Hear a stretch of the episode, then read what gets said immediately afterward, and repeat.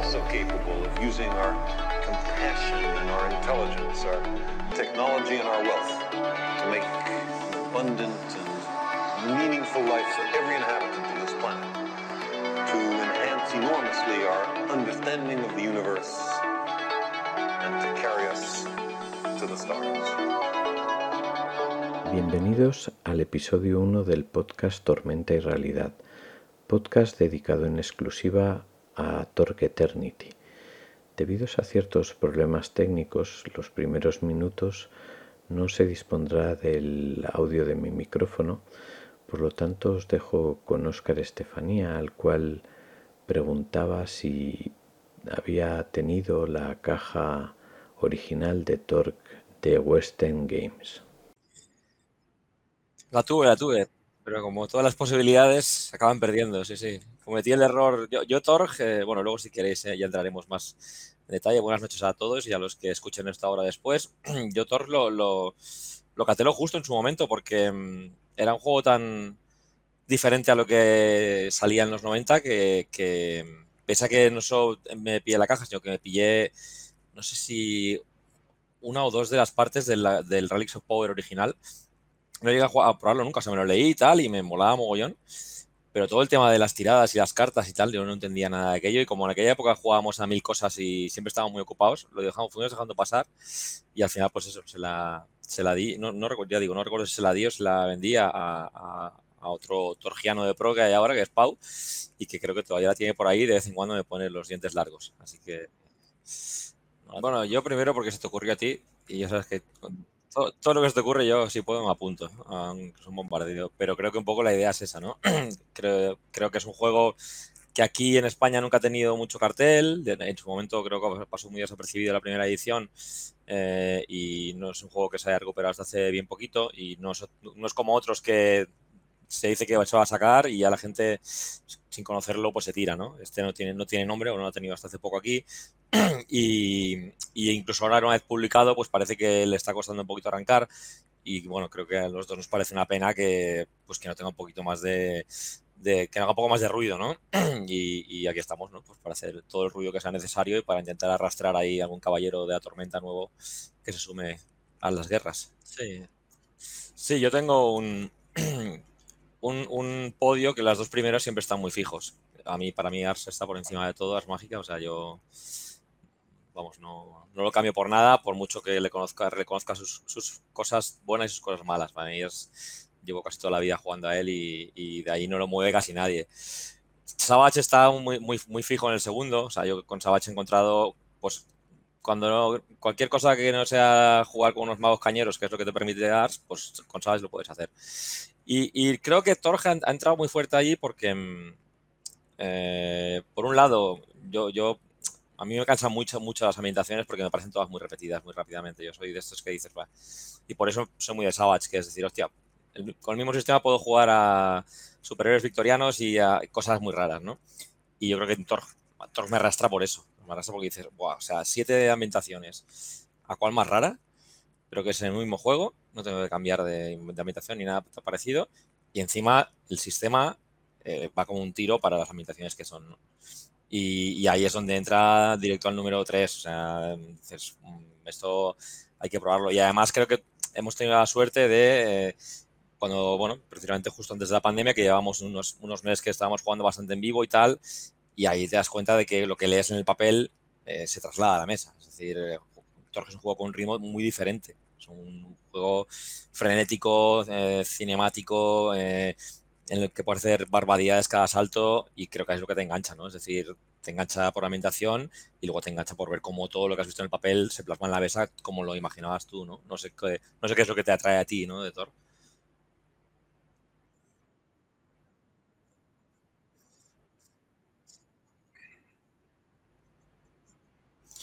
Sí.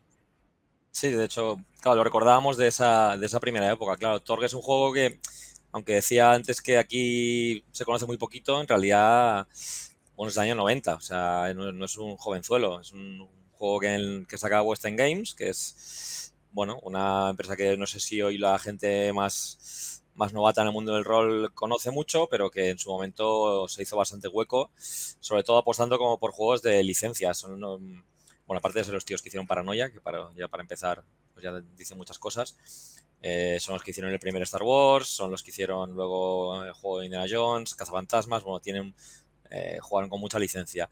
Torg es un juego que, en el que estaba, estuvieron trabajando bastante tiempo y, bueno, la, la vieja anécdota que supongo que casi todo el mundo ha oído, que es que eh, lo llamaban The Other Role Playing Game, el otro juego de rol, porque no tenía un nombre que ponerle, cuyo acrónimo era Torg. La cosa eh, fue quedándose, fue quedándose y al final cuando lo lanzaron al mercado pues se quedó Torg. Eh, luego se sacaron de la, manga pues una justificación de lo que significaba ser el Torg. Pero es un juego que nace en los 90 y que es un juego que, bueno, en el 90 de hecho, y que por por varias características es muy diferente. Eh, hoy en día nos parece todo muy manido, pero eh, era un juego que mezclaba, eh, bueno, con la premisa de la invasión de unos altos señores de otros cosmos sobre la Tierra, mezclaba, planteaba básicamente un, cinco géneros en uno. La Tierra había sido invadida por cinco cosmos y cada cosmos correspondía más o menos a un género. Y los jugadores eran defensores de la Tierra, bien nativos, bien pertenecientes a esos cosmos, en los que tenían que luchar contra sus señores de la posibilidad que imponían un poco sus, cosmos en la Tierra. O sea que en, ese sentido era igual lo que es ahora, bueno, más o menos igual. Y luego el otro tema diferente que eran las mecánicas, ¿no? O sea, Thor ya tenía, bueno, lo que tiene ahora, ¿no? Tenía esa tirada básica que, que modificaba el, el atributo que se usa, que, bueno, ya hablaremos cuando llegue, el tema de la mecánica y luego tenía el tema de las cartas, que sin ser lo que es ahora, era muy parecido. Eran cartas que te permitían, tanto como, como jugador como máster, eh, intervenir directamente en, el flujo de la partida. Yo, es año 90, o sea, yo creo que antes de eso supongo que algo habría. Yo solo recuerdo antes que eso, precisamente unas cartas parecidas que había en las mágicas, pero que era todo muy narrativo, que también tenías unas cartas y que podías jugarlas pero no sé si había cartas que, que influían tan directamente en la acción como, como Thor.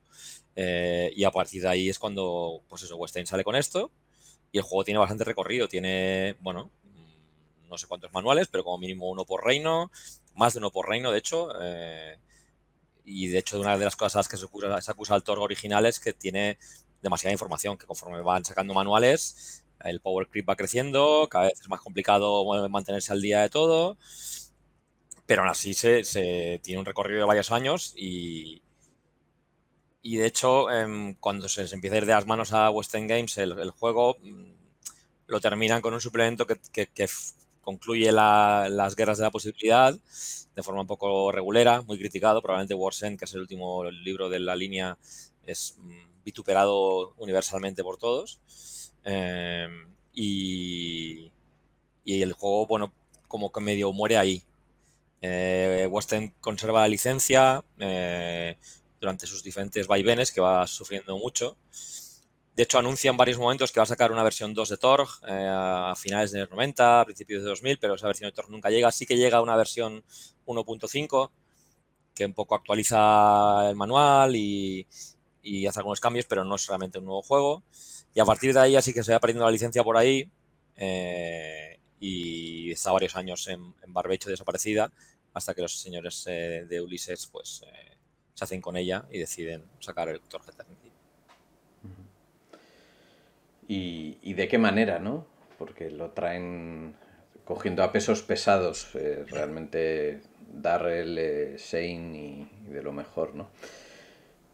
Em, pues nada, eh, había un pequeño problema y no me habían estado escuchando.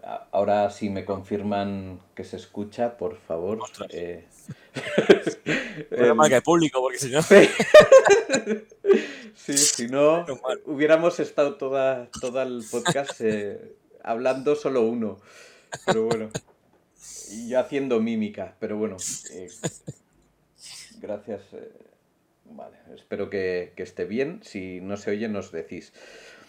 Pues, pues bueno, eh, Thor realmente ha llegado, está aquí para quedarse. Eh, al menos entre los que entramos en el Berkami, pues yo creo que es un material que, que hemos quedado bastante contentos. Tiene sus más y sus menos. Eh, es verdad que es un, material caro de entrada, ¿no? Eh, puede, puede suponer un, desembolso porque necesita el manual y el, y el mazo de drama, ¿no?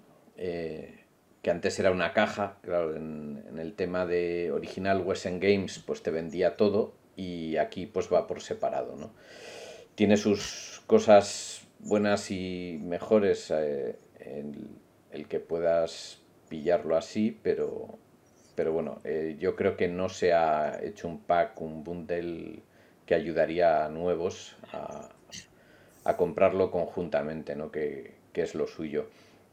Y yo supongo es que... Importante, Perdona, es importante lo que comentas, eh, mm. pero lo digo porque el otro día creo que era algo que lo comentaba, lo preguntaba por ahí, que aunque es, es cierto que, que luego en, en, Estados Unidos pues se han sacado cajas de Cosmos, eh, es importante que quede claro que se puede jugar perfectamente con el básico y se puede jugar muy bien. Es decir, puede parecer que con el, la extensión que tiene el básico y teniendo en cuenta que son siete, siete, cosmos los que tiene que describir y tal, puede quedarse corto, pero no, no. Es decir, se puede jugar perfectamente solo con el básico y las cartas. Es, cierto que es caro, pero tienes ahí con el. Si ya estás con las día 1, tienes para rodarte con todas unas cuantas sesiones y, y pillarle el tranquillo perfectamente. Sí, sí, el material core es suficiente. O sea, lo otro son suplementos adicionales que, que ya es si eres muy fan y, y te interesa. Pero yo el, libro Core y el día 1, eso sí, si nunca has jugado a Torque, el día 1 sería casi tan básico como, mm. como el, drama, ¿no?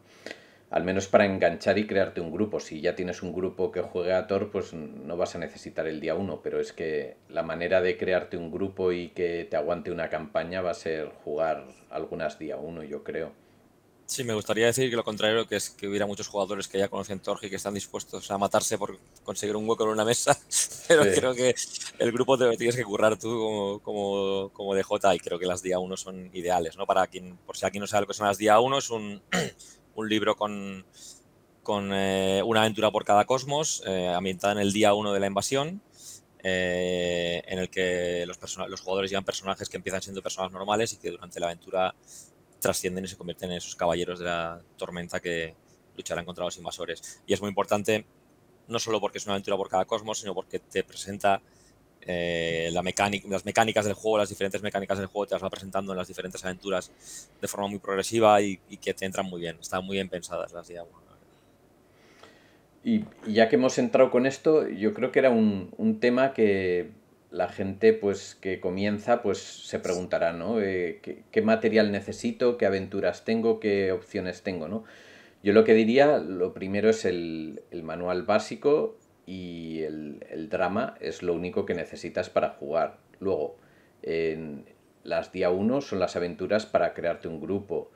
Eh, los dados no son para nada necesarios. O sea, veréis que hay dados y no son ni requeridos ni nada. O sea, con cualquier D20 y un D6 eh, podéis jugar. ¿eh? Si, si, son chulos y de color rojo y azul, mejor, ¿no? Porque pega un poco con las tormentas de realidad, pero eso es ya si buscas algo, pues rojo y azul mola. Y si puedes los oficiales, genial, pero es que para nada son necesarias. Y lo otro es que el, los Benis, ¿no? O sea, los tokens, nosotros que venimos de Savage Walls, pues tienes Benis por casa a, montones.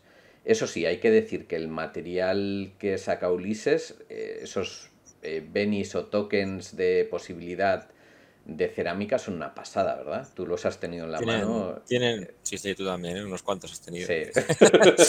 tienen, creo que esas, esas posibilidades traen energía de la posibilidad dentro porque tener una en la mano te hace sentir poderoso. Sí, sí, son, son muy chulas. La verdad es que no son necesarias para nada porque puedes utilizar cualquier token o cualquier amarraco para simular una posibilidad.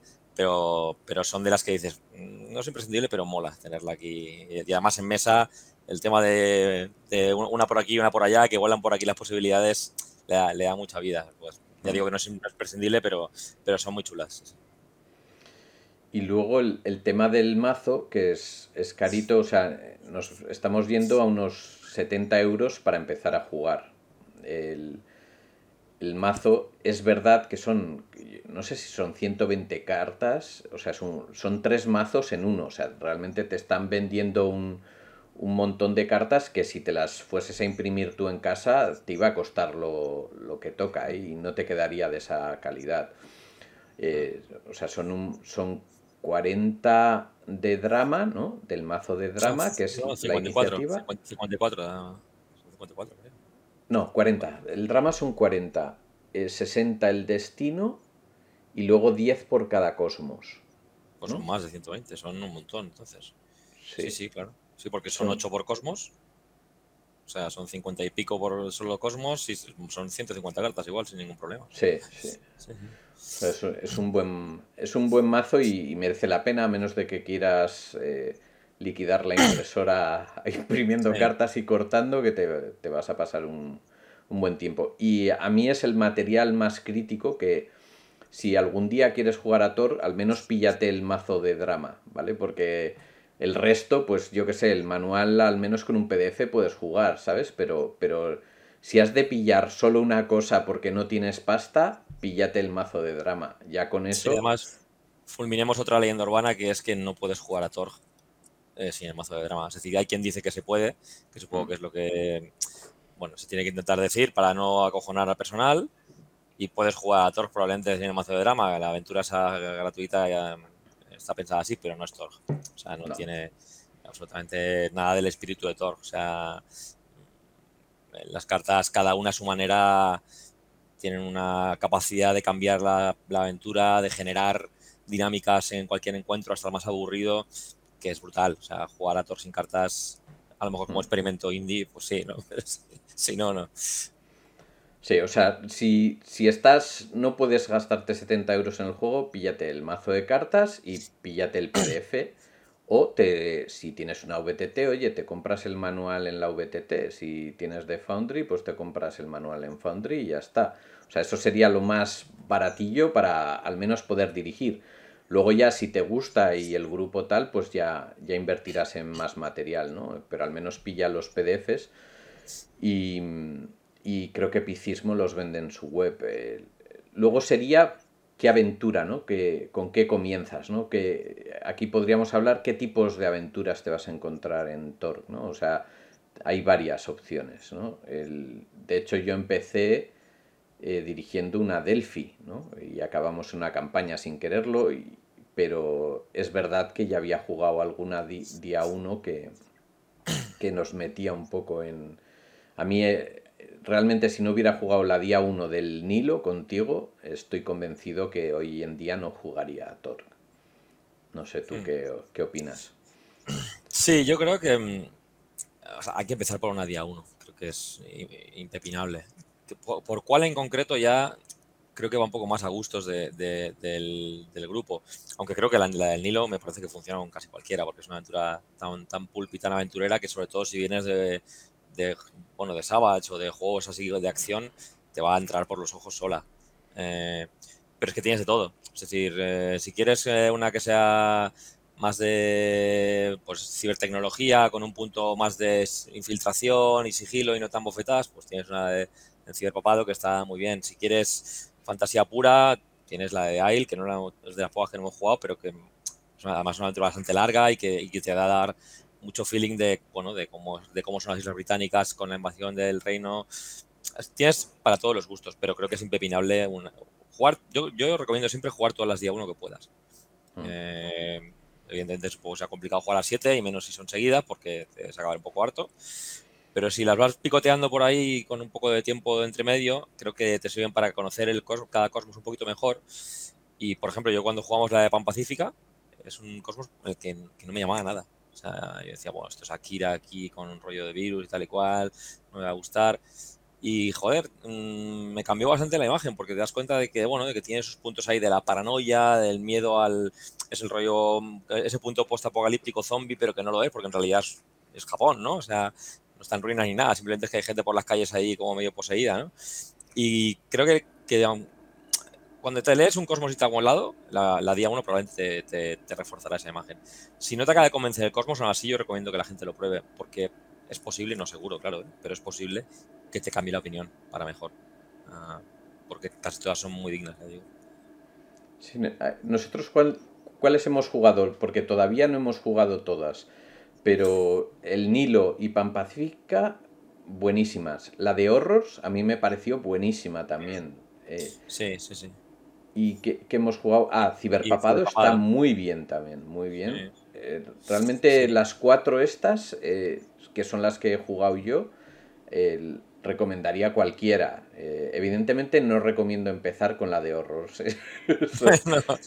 no, no, Además una cosa importante, que el libro lo dice, que es que las partidas son de experimentación literalmente. Es decir, el libro no pretende ni que los personajes ni los jugadores se queden con esos personajes, sino que hay algunas aventuras en las que te dice que lo normal es que el grupo muera eh, y que no hay problema. Es decir, y precisamente por eso, porque hay, hay cosmos que son muy chungos. Horror es un cosmos que, un cosmos que, en, el, que probablemente vas a palmar eh, con mucha suerte. Pan Pacífica era otra en la que estos señores se lo curraron muy bien y, y lograron salir con vida más o menos, pero también es una aventura que está pensada para que el grupo sufra bastante.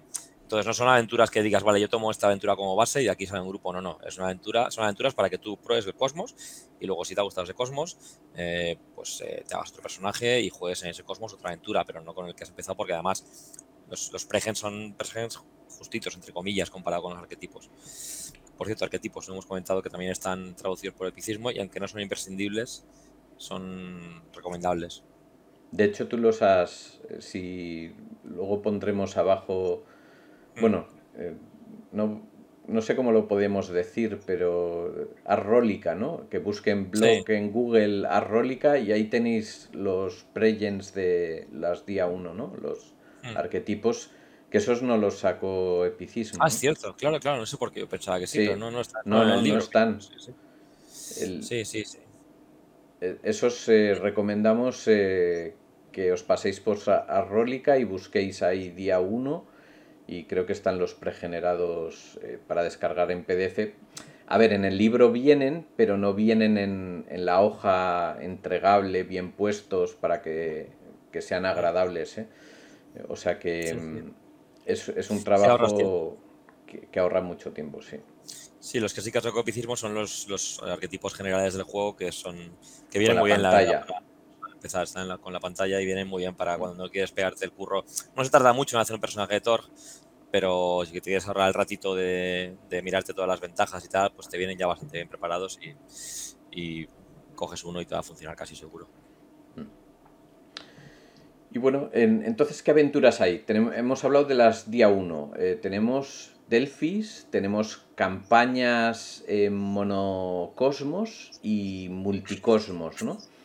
Y luego habría lo que para mí es una joya por descubrir, eh, que es el infiniverso. O sea, ahí hay una de material que igual no estará perfectamente maquetado, pero son auténticas joyas. Eh, de hecho, Oscar ha publicado una aventura ahí que está muy chula de, de horrors. Tampoco la recomendaría para iniciarse a nadie, pero...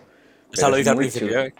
Que quede claro que la primera página de la aventura avisa que no es para personajes iniciales, no es una aventura complicada, pero cualquier cosa que sea en horror es una, es una cosa siempre a, tener en cuenta. Infiniverso, sí, bueno, si quieres empezamos por las Delphi, por las misiones Delphi, que son bueno, misiones de Delfos en castellano, que esto sí que está en castellano, que es el otro libro de aventuras que se desbloqueó en el Berkami de, de Picismo. Son aventuras cortas, eh, más, más largas que una one sheet de Savage Tampoco son aventuras muy, muy larguísimas, oscilan entre las 6, 7 páginas y las 14, 15 más o menos, si habrá alguna tan larga. Eh, están en varios, eh, ambientadas en varios cosmos. Eh, a mí me parece un poco más irregular que las día 1. Me parece que son aventuras que para mí hay, las hay directamente malas. las hay, bueno, que pueden funcionar. Y hay, hay para mí las menos son aventuras bastante chulas. Yo diría que solo hay tres o cuatro que sean realmente interesantes para mí. Aún así, para foguearse van bien, ¿eh? Tampoco estoy aquí criticando yo por criticar. Yo he jugado dos. la, que jugamos en, en Aisle, que era de Swap, del, de La Sombra del Rey Demonio. O sea, eh, lo que sí que tienen es que suelen ser autores de, de cierto renombre y que son fans de, de Thor, ¿vale?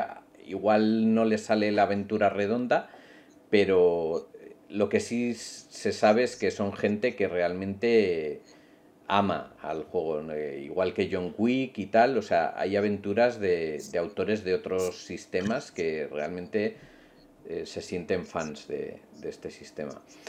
Y luego la de Ciberpapado, que la jugué también como introducción y la verdad que está muy chula. ¿eh? También es muy sencilla, lo que dices tú es casi como un one sheet de Savage Worlds, pero, pero está, está bien.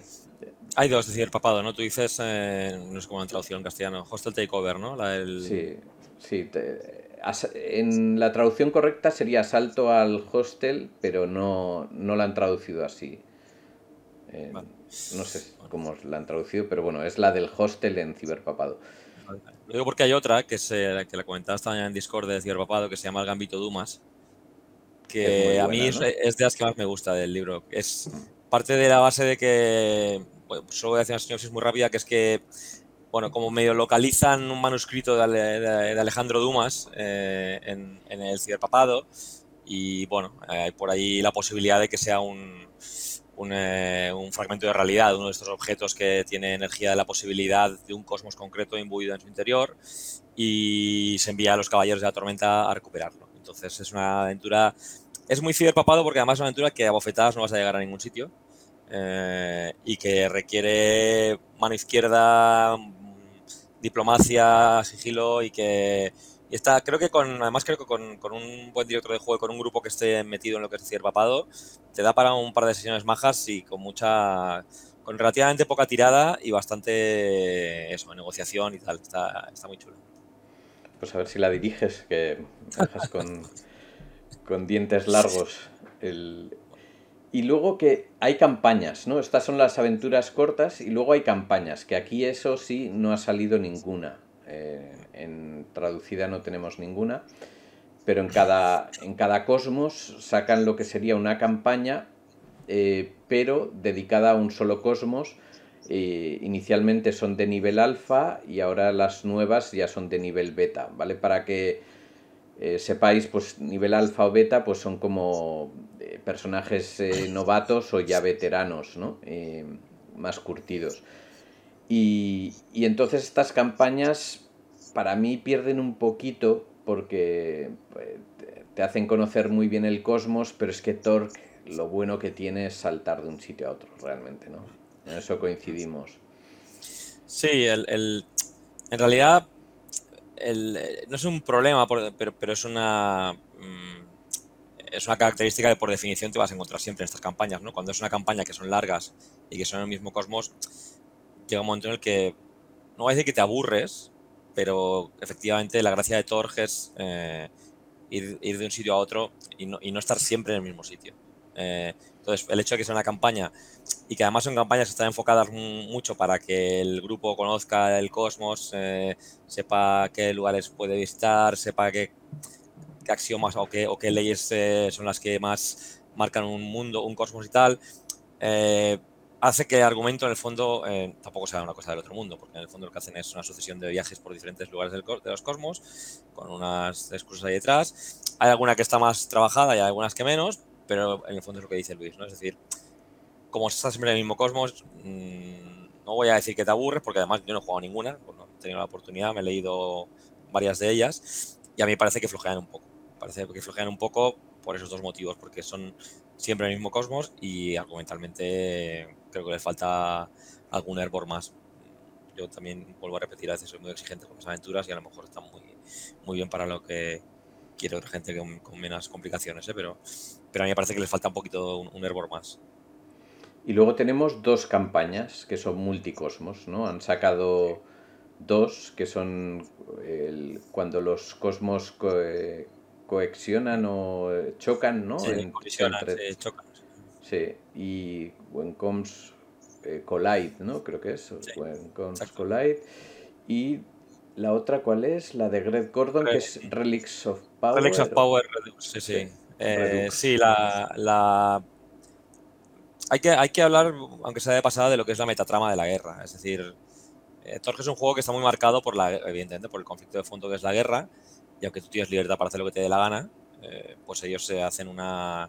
La guerra va avanzando. Y, sacaron un sistema a la gente de Ulises que más o menos la guerra avanzaba eh, a través de unas aventuritas cortas que ellos iban sacando para que la gente probara y en función de lo que la gente jugaba y les enviaba el feedback, pues ellos un poco eh, desarrollaban la metatrama de la guerra en un sentido o en otro, ¿no?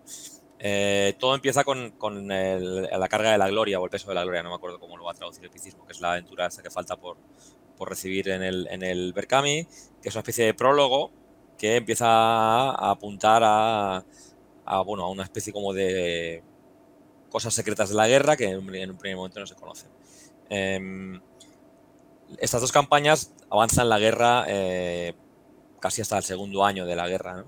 Em, y una de ellas, el Relics of Power, es un remake de, una trilogía que, sacó, que salió en el Torg original, que, eran tres partes en las que había los personajes iban buscando unas reliquias que les iban a dar una especie de ventaja trascendental en la, en la guerra.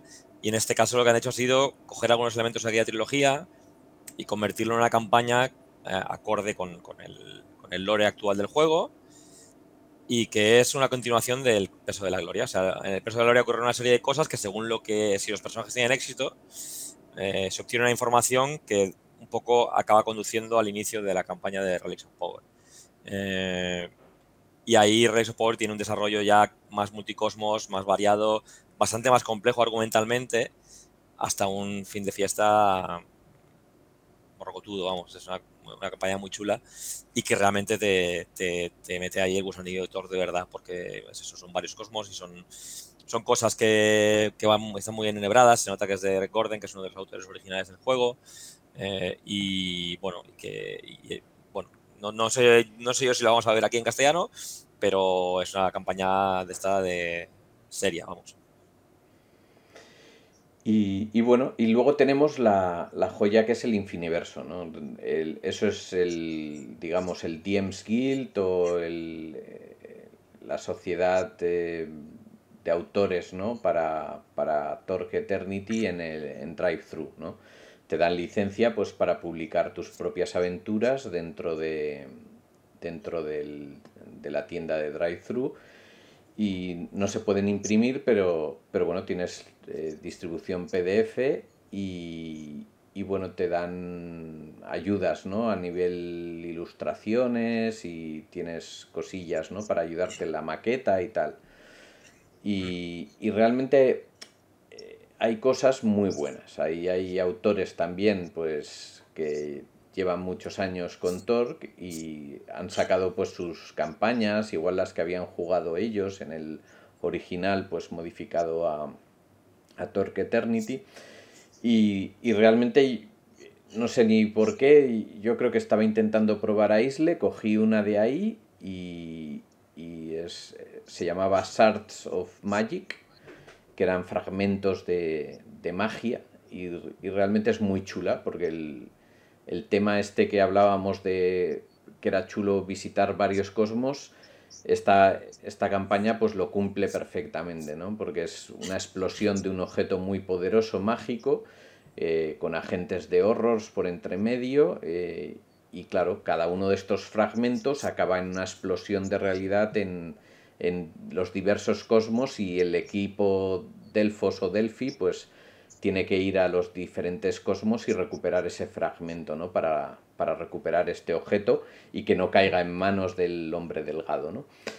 Y, esto pues sería una trama y, toda esa campaña pues eh, realmente te da pues como un hilo conductor, pero depende mucho, todas estas campañas y tal no son muy, muy encarriladas en cuanto a, a que se tenga que hacer todo de una manera, ¿no? Si están bien hechas, hay algunas que se les ha criticado, ¿no? Las primeras sobre todo que eran muy encarriladas, pero realmente los equipos Delphi son muy variopintos, o sea, puedes tener un elfo, puedes tener un enano con armadura, puedes tener a un samurai eléctrico, puedes tener a un ninja, a, a un yo que sé, a un profesor de universidad, a un policía retirado, un sacerdote, ¿no? una ciberbruja, o sea, depende que, con qué equipo lo juegues, la aventura o la campaña puede tomar un cariz completamente diferente, ¿no? Y esa es también la riqueza, ¿no? Estos 16 eh, arquetipos que hablaba Oscar, que epicismo te da con la pantalla, pues eh, te da toda esa variedad de personajes que puede uno llevar, ¿no? De diferentes cosmos. Y, si quieres luego hablaremos ahora del contenido de la ambientación en sí, que yo creo que es la joya, ¿no? realmente si alguien quiere volverse loco y crearse su propia campaña con el manual, pues tienes ahí todas las herramientas para hacerte tu propio infiniverso, ¿no? Por eso se llama infiniverso, porque la realidad cambia y según tu mesa, pues eh, la guerra puede tomar unos derroteros o otros, ¿no? Sí, de hecho es importante comentar también que, que Ulises te va derecho para hacer lo que quieras, es decir, no tienes ninguna limitación temática ni nada de nada. O sea, tienes bueno, unas limitaciones legales en cuanto a que hay unas ilustraciones que puedes utilizar del manual y otras que no. Pero tú puedes hacer lo que quieras. Es decir, Infiniverso no solo tiene aventuras que tiene a porrón. De hecho, el problema de, las aventuras de Infiniverso es elegir las buenas. Porque claro, llega un momento en el que te miras ahí la preview en, el drive-thru y dices, esta estará bien, no estará bien. Y bueno, al final te tiras y, casi todas tienen un nivel bastante digno.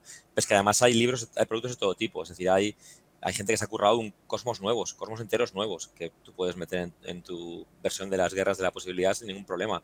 O hay un tío que se dedica a hacer guías de... de creo que es, un tío que hace, hace una guía de cazadores de monstruos y una guía de...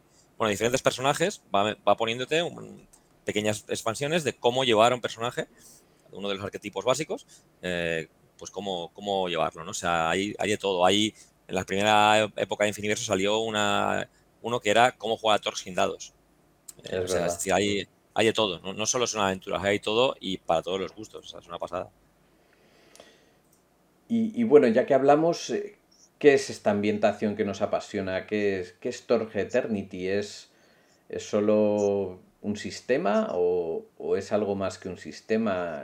¿Por qué necesita cartas? Eh, eh, ¿qué, tiene de especial este sistema? ¿no? Está creado por Shane, que es un, era un gran fan de, de, esta ambientación original. ¿Y qué cambios hace Ulises? Eh, ¿Cómo lo moderniza?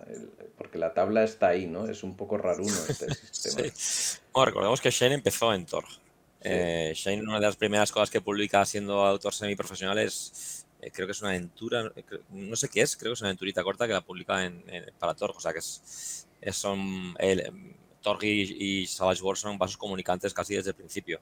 Eh, y lo que hace, bueno, Ulises lo que hace con, con es una cosa bastante inteligente. Em, coge el Torg original,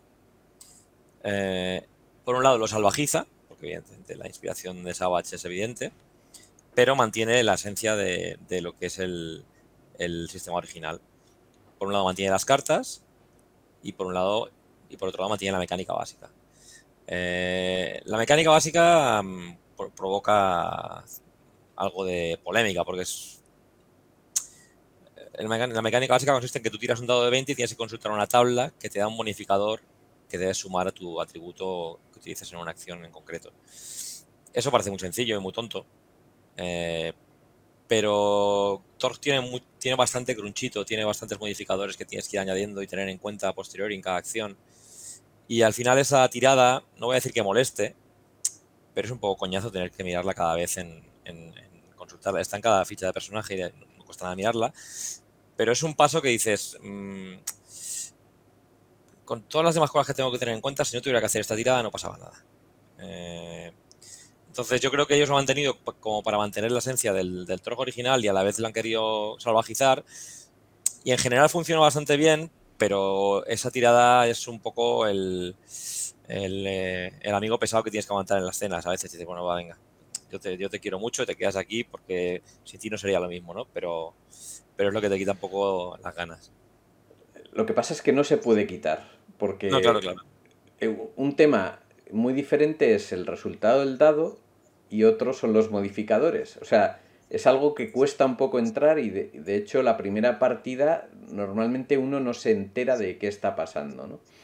Y, eso es, es básico porque, claro, los dados no puedes modificarlos. El valor que saques es, es el que consultas en la tabla. Y es muy importante porque siendo caballero eso genera gloria, ¿no? Y generar gloria es algo muy importante, ¿no? Entonces, hay muchas cartas que pueden modificar el resultado final, pero no la tirada del dado.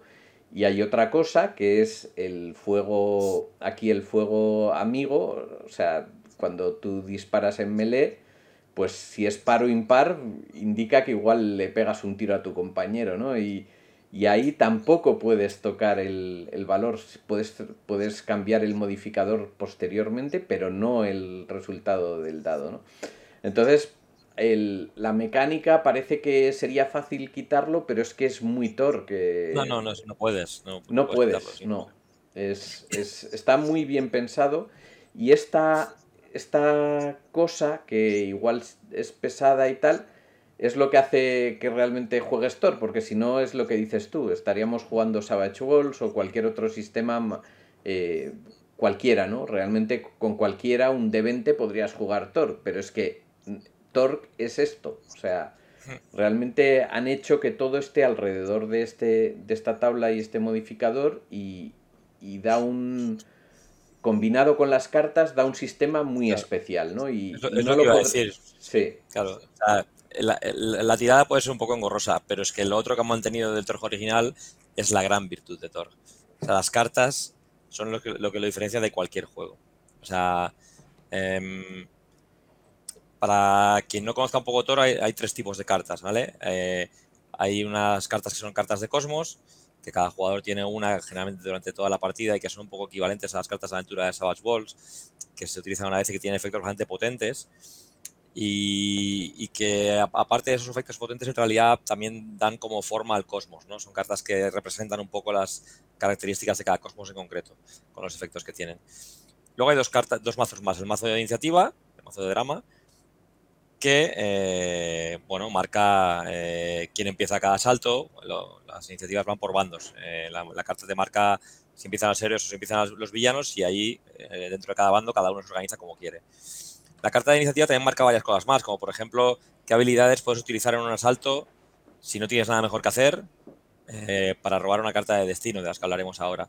También la carta de iniciativa también te marca eh, si estás en una persecución, qué cosas puedes hacer o qué cosas no puedes hacer en una persecución. O sea, es una carta eh, que puede, una carta que te venga mal dada, y esto es literal, yo lo he visto, puede convertir un encuentro que tú tengas totalmente encarrilado y de cara eh, en, una, en una escabechina para los jugadores. Porque hablamos de que aparte de todo lo que he dicho, hay efectos que te marcan en la carta que afectan a un bando concreto. Por ejemplo, puede ocurrir que en ese, en ese momento del combate la carta te diga que los villanos han venido arriba y que ellos tienen dos asaltos eh, y actúan además los primeros.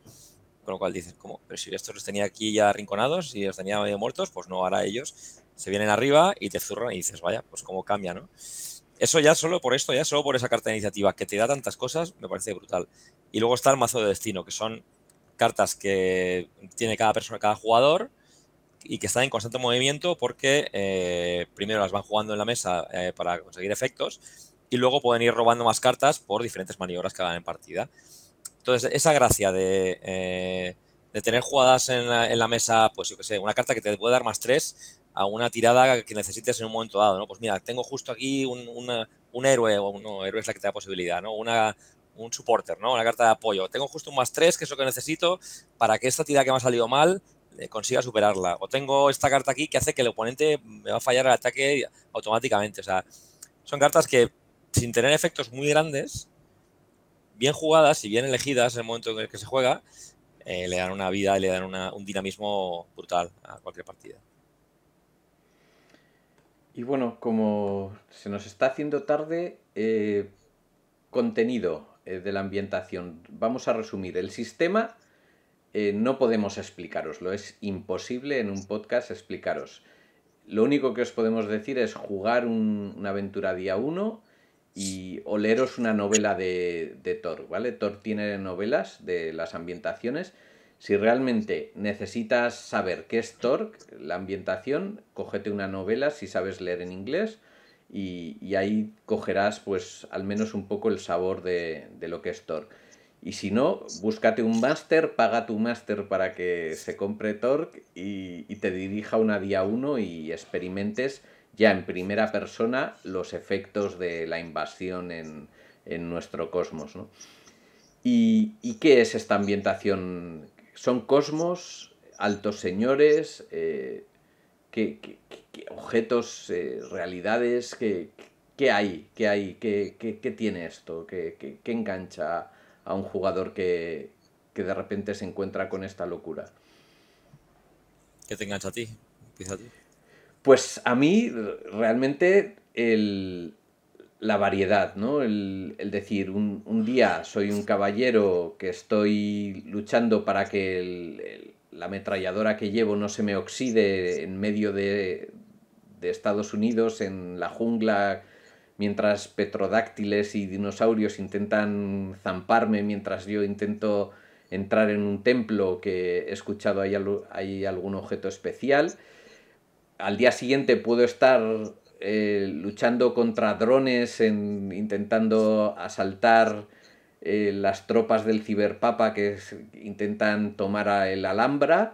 Eh, al día siguiente puedo estar en las arenas del desierto, en una plantación de Ghostpongs, porque he caído desde un avión y me he estrellado mientras un hombre con capa me salva en un camión y, hacemos volcar tres o cuatro camiones llenos de soldados del, del faraón, ¿no? O sea, y otro día pues estás en medio de, una boda donde de repente se va la luz y, unos hombres lobos empiezan a comer a todos los invitados, ¿no? En, medio de la, de la India colonial. Y, otro día pues estoy en la cola de, de un de un puesto de ramen, eh, mientras de repente pues el, el, que hay delante mío se empieza a comer al que estaba esperando, ¿no? no sé, eh, es, una cosa, una locura increíble, increíble. Y, yo creo que, esto es lo que me engancha, la, locura y que funcione, ¿no? Que esto funcione, ¿no? Que tengas a un elfo al lado tuyo y, puedas pasártelo bien, ¿no? Sí, yo, yo también creo que, es eh, la, variedad y, lo que dices tú, lo bien que está eh, entretejida toda, ¿no? O sea, no, no porque haya especialmente relaciones muy brillantes entre los cosmos, sino porque creo que solo el concepto de la Tierra tiene diferentes partes. Y Inglaterra es eh, el Señor de los Anillos, pero Francia es eh, paranoia con, con, un sacerdote.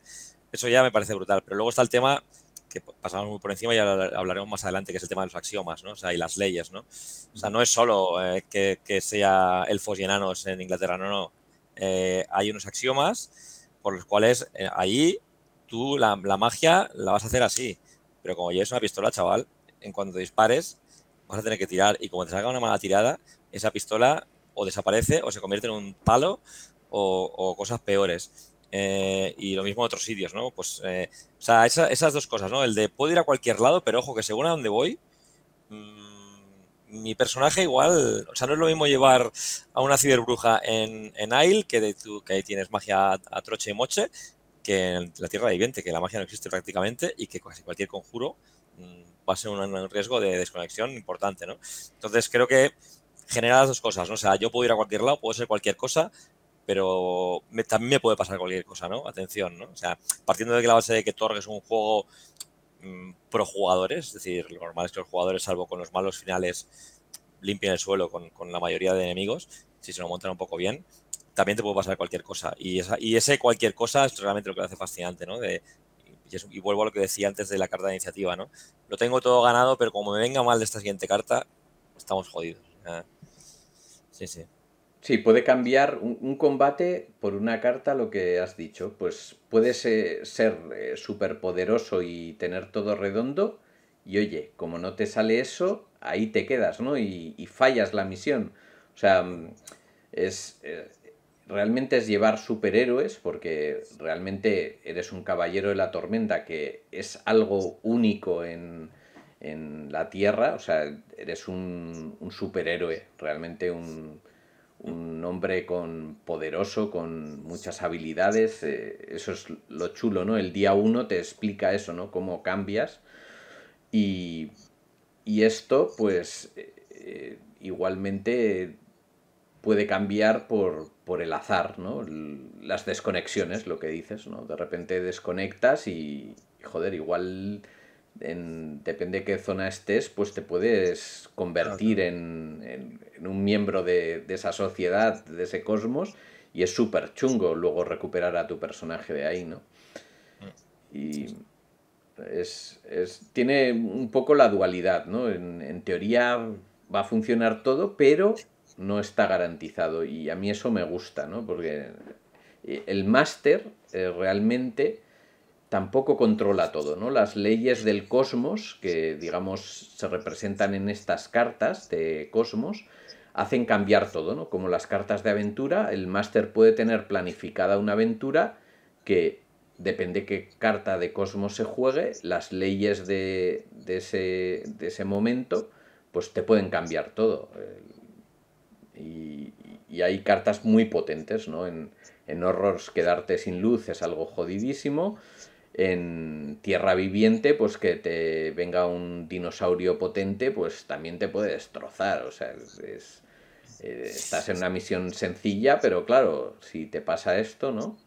Sí, además es importante eso, ¿no? Que como director, de, y ya para el que, el que está escuchando esto y dice, bueno, pues ahora voy a probar a dirigir Thor. Eh, no, no te hagas, eh, o sea, espera lo peor o, o espera lo más inesperado. Es decir, no tengas nada grabado en fuego porque esto ocurre en todos los juegos de rol, pero es que en Torg especialmente eh, te pueden machacar eh, un encuentro de la forma más tonta.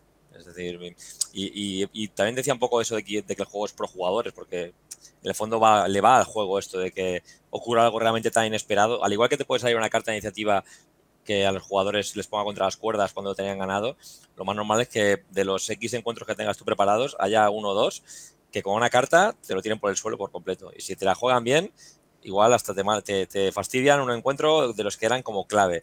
Y tienes que tener, estar preparado un poco ahí para decir, bueno, pues si no, si este encuentro se lo saltan, pues no pasa nada, se lo saltan. En la siguiente ya me encargaré de complicarles un poco más el tema, o, ya me acompañará la suerte en las cartas de iniciativa y los villanos tendrán alguna cosa en la manga. O sea, hay que tener mucha amplitud de, de, miras para dirigir Thor, ¿no? Nada de, nada de encarrilamiento, nada de forzar a los jugadores a ir por un sitio porque eh, son tan poderosos y son tan versátiles además que pueden hacer lo que quieran. O sea, te van a salir cualquier plan que tú tengas preparado, ellos preparan otro plan que será mejor y que alcanzará el objetivo que tú quieres también de otra manera. Pues nada, oye, que lo hagan. Es decir, hay que, hay que ir con, con relajación y sin, y sin presiones.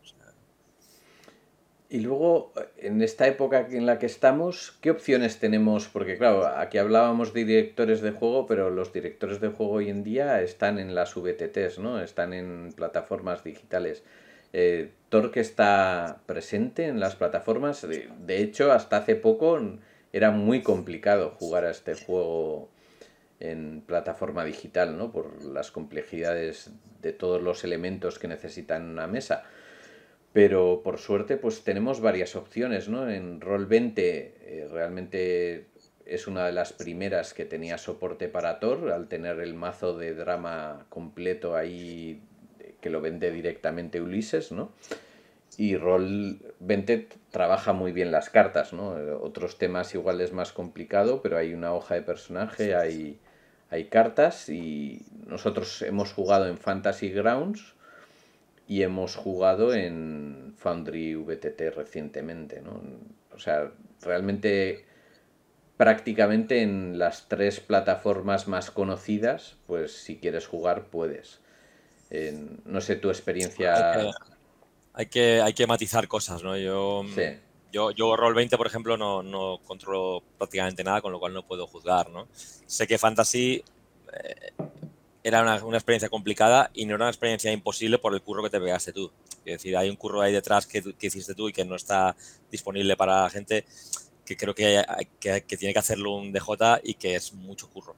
Es decir, eh, sobre todo, y que, y que, exige un conocimiento previo del juego ya, claro, porque no te, puedes meter ahí directamente a jugar por Fantasy por donde empiezo, porque es que no tienes nada para empezar. O sea, tienes ahí un, una tirada de, de More Corea que sí que está puesta, pero poco más. Entonces hay que echarle bastante rato ahí, ¿no? Eh, a mí me parece que Foundry, dentro de, lo, de, lo, poco que lo conozco yo y de, y de, que a mí me cuesta todavía un poco familiarizarme, creo que por ahora es el camino a seguir. Es decir, y digo, ya digo, sin conocer Roll20, que a lo mejor está muy bien hecho.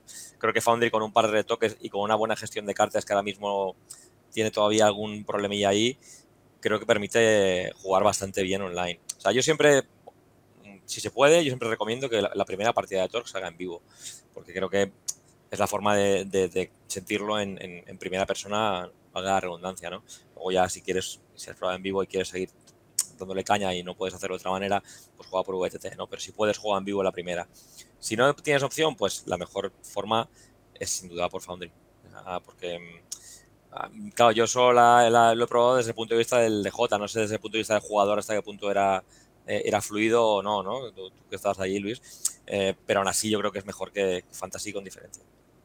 Yo como jugador me lo pasé muy bien y a nivel tiradas de dados me era muy cómodo. O sea, y las cartas, es verdad que, no estaba del todo, pero a nivel mazo en mi mano, pues las controlaba bastante bien. Luego es verdad que el máster, el director de juego, tiene más, más lío de gestión de los tres mazos y tal, ¿no? Pero a nivel jugador yo creo que es factible. es muy mejorable todavía, pero bueno, también acaba de salir lo bueno es y lo positivo es que tiene soporte oficial de Ulises. ¿no? Roll 20, yo por lo que he visto, he visto partidas en YouTube publicadas, pues es muy bueno si te gusta jugar teatro de la mente, ¿no? Simplemente quieres llevar ahí los mazos y hacer las tiradas y calculártelo todo a mano, pues, pues ahí lo haces, ¿no? Pero tienes que jugar pues prácticamente con la cámara y ya está. Eh, y Fantasy Grounds, por lo visto, Ulises ha dicho que va a sacar el sistema propio. Ah. ¿no? De, hecho, el mío lo quité eh, porque Ulises dijo que iba a sacar soporte oficial. No sé qué tal estará, pero, pero bueno, el, soporte eh, algún día llegará. Y, eh, yo de todos modos soy ferviente em, usuario de Foundry VTT porque me parece que ya solo por las traducciones, ¿vale? A nivel de traducción en, Fantasy Grounds estás muy limitados y, en, Foundry pues tienes todo en el idioma que quieres, ¿no? Y eso es, agradable, eh, sobre todo para jugadores que no dominan el inglés. Y, bueno, y, que yo creo que irán mejorando y, y pinta bien. espero que en alguno otro de los programas que hagamos pues podamos decir nuevas experiencias ¿no? según vayan saliendo las versiones. Os digamos, no, no, esto no funciona, tenéis que iros a Fantasy Grounds. espero que no, pero... Está mucho mejor. Pero bueno, iremos siguiendo el desarrollo. ¿no? desde luego se puede, se puede jugar. El, mm. No es ya es, ¿eh? que, es un juego complicado ¿eh? de jugar online, es decir, mm, es, puñetero a ese nivel, pero bueno, mm. parece que empieza a haber opciones. Y bueno, como estamos llegando a la hora... Eh, Próximos programas, ¿qué vamos a hablar? Sí, ¿qué vamos a hablar? Eh, yo creo que los cosmos, ¿no? Habíamos dicho hablar de, analizar cada programa un cosmos, ¿no? eso es básicamente nuestro objetivo, ¿no? hay muchos cosmos. Empezaremos por, eh, ¿qué te parece el orden ¿no? que han sacado las cajas? ¿no? Sí, aunque no sea el favorito, pero intentaremos ir así, igual con suerte, para cuando lleguemos a las últimas, igual ya han sacado en los mecenazgos de las nuevas cajas y todo, y tenemos noticias, ¿no? Porque actualmente han salido todas las cajas menos eh, Pan Pacífica, ¿no? Pan Pacífica, si, si cumplen lo anunciado. De hecho, hoy leía por ahí que decían que esta semana o la que viene envían materiales finales de Horror eh, en digital y que a partir de ahí supongo que enviarán físico. Y, la fecha que anunciaron para Pan Pacífica era eh, julio, finales de julio probablemente, para el Kickstarter. Es la última caja de falta.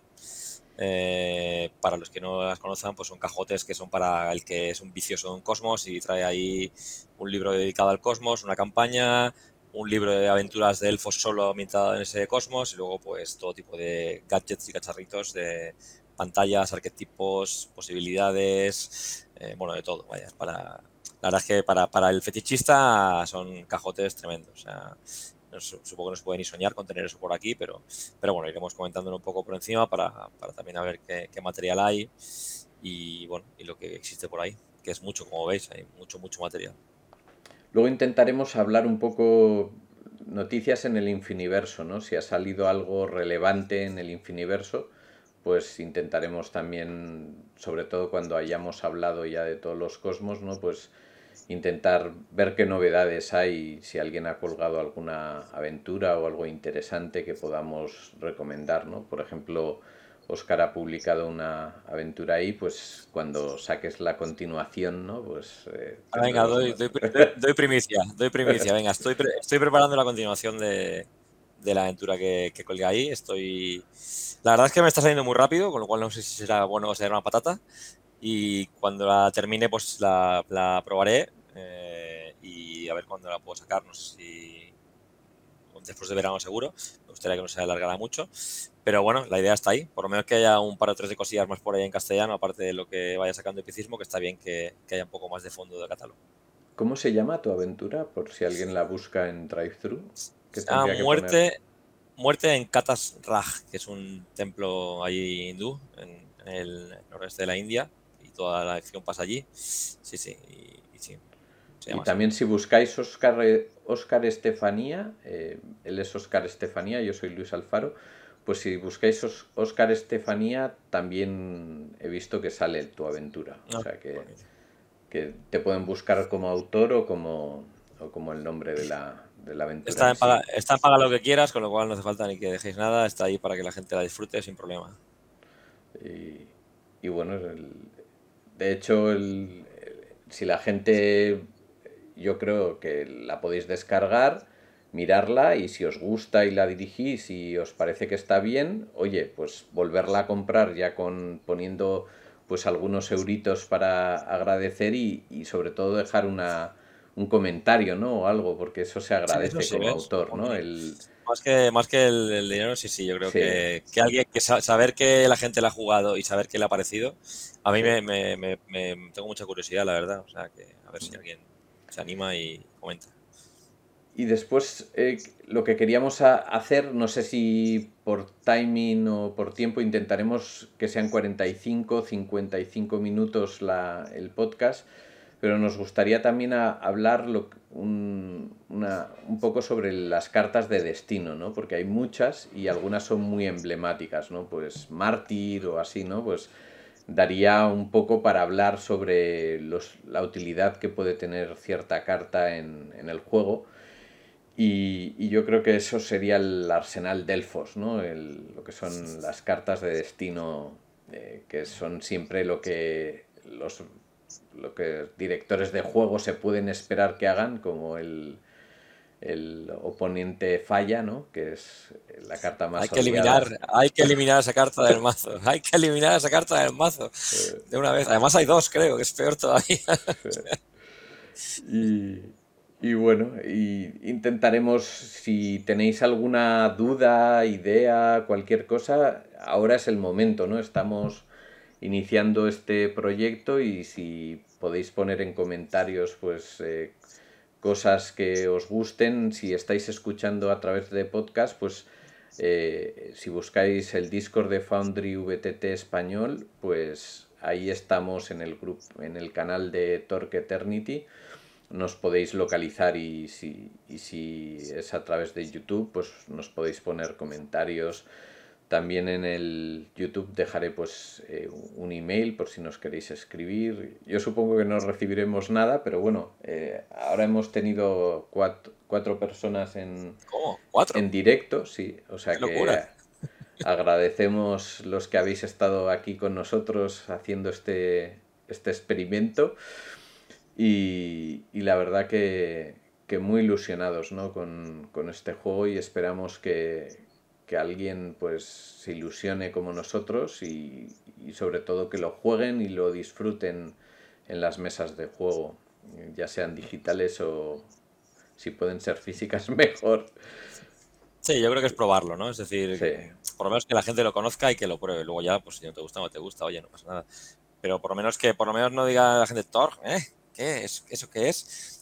Bueno, que, tenga por a ver si se puede conseguir por lo menos un poquitito de renombre o de, o de, o de reputación y que por la gente, pues aunque lo pruebe, aunque sea porque le han dicho que es diferente. Y luego a partir de ahí ya, pues que sea lo que Mobius quiera, que es lo que ocurre siempre. Pues por aquí en el chat eh, se quejan de que la aventura no salga mal rocks. Dicen que por favor que metas a mal rocks en tu aventura. No sé si Eh, hay spoiler ahí o... Eh, pero la- primero la aventura no tiene nada que ver con Malrox, con lo cual es complicado meterlo. Eh, no voy a decir spoiler, pero mm, puede que haya alguna estrella invitada. No, no soy de meter altos señores porque me parece que es una, una, una burrada, pero hay alguna, algún cameo ahí que si puedo lo voy a colar. Ya, ya contaré. Pues bueno, eh, muchas gracias por compartir es- estos... eh, no sé cuánto nos hemos ido, pero Ahorita, ¿no? La, hori- Vale. la horita yo creo, ¿no? Porque hemos empezado un poco tarde, sí. Horita y tres minutos yo creo. Y muchas gracias eh, y nos veremos en este infiniverso, en otro parecido, copiando a nuestro famoso Gon. Y esperamos veros en el siguiente capítulo. Todavía tenemos que decidir cuándo, pero, pero bueno, intentaremos, ahora en, en verano será complicado, pero intentaremos cada dos meses al menos eh, sacar algún, algún contenido nuevo y empezaremos a trabajar en el, la Tierra viviente, ¿no? que es el primer cosmos que nos toca. Vamos a ver. Dinosaurios y señores prehistóricos. A ver qué tal. Buenas noches. Venga, nos vemos. Gracias a todos. Hasta luego.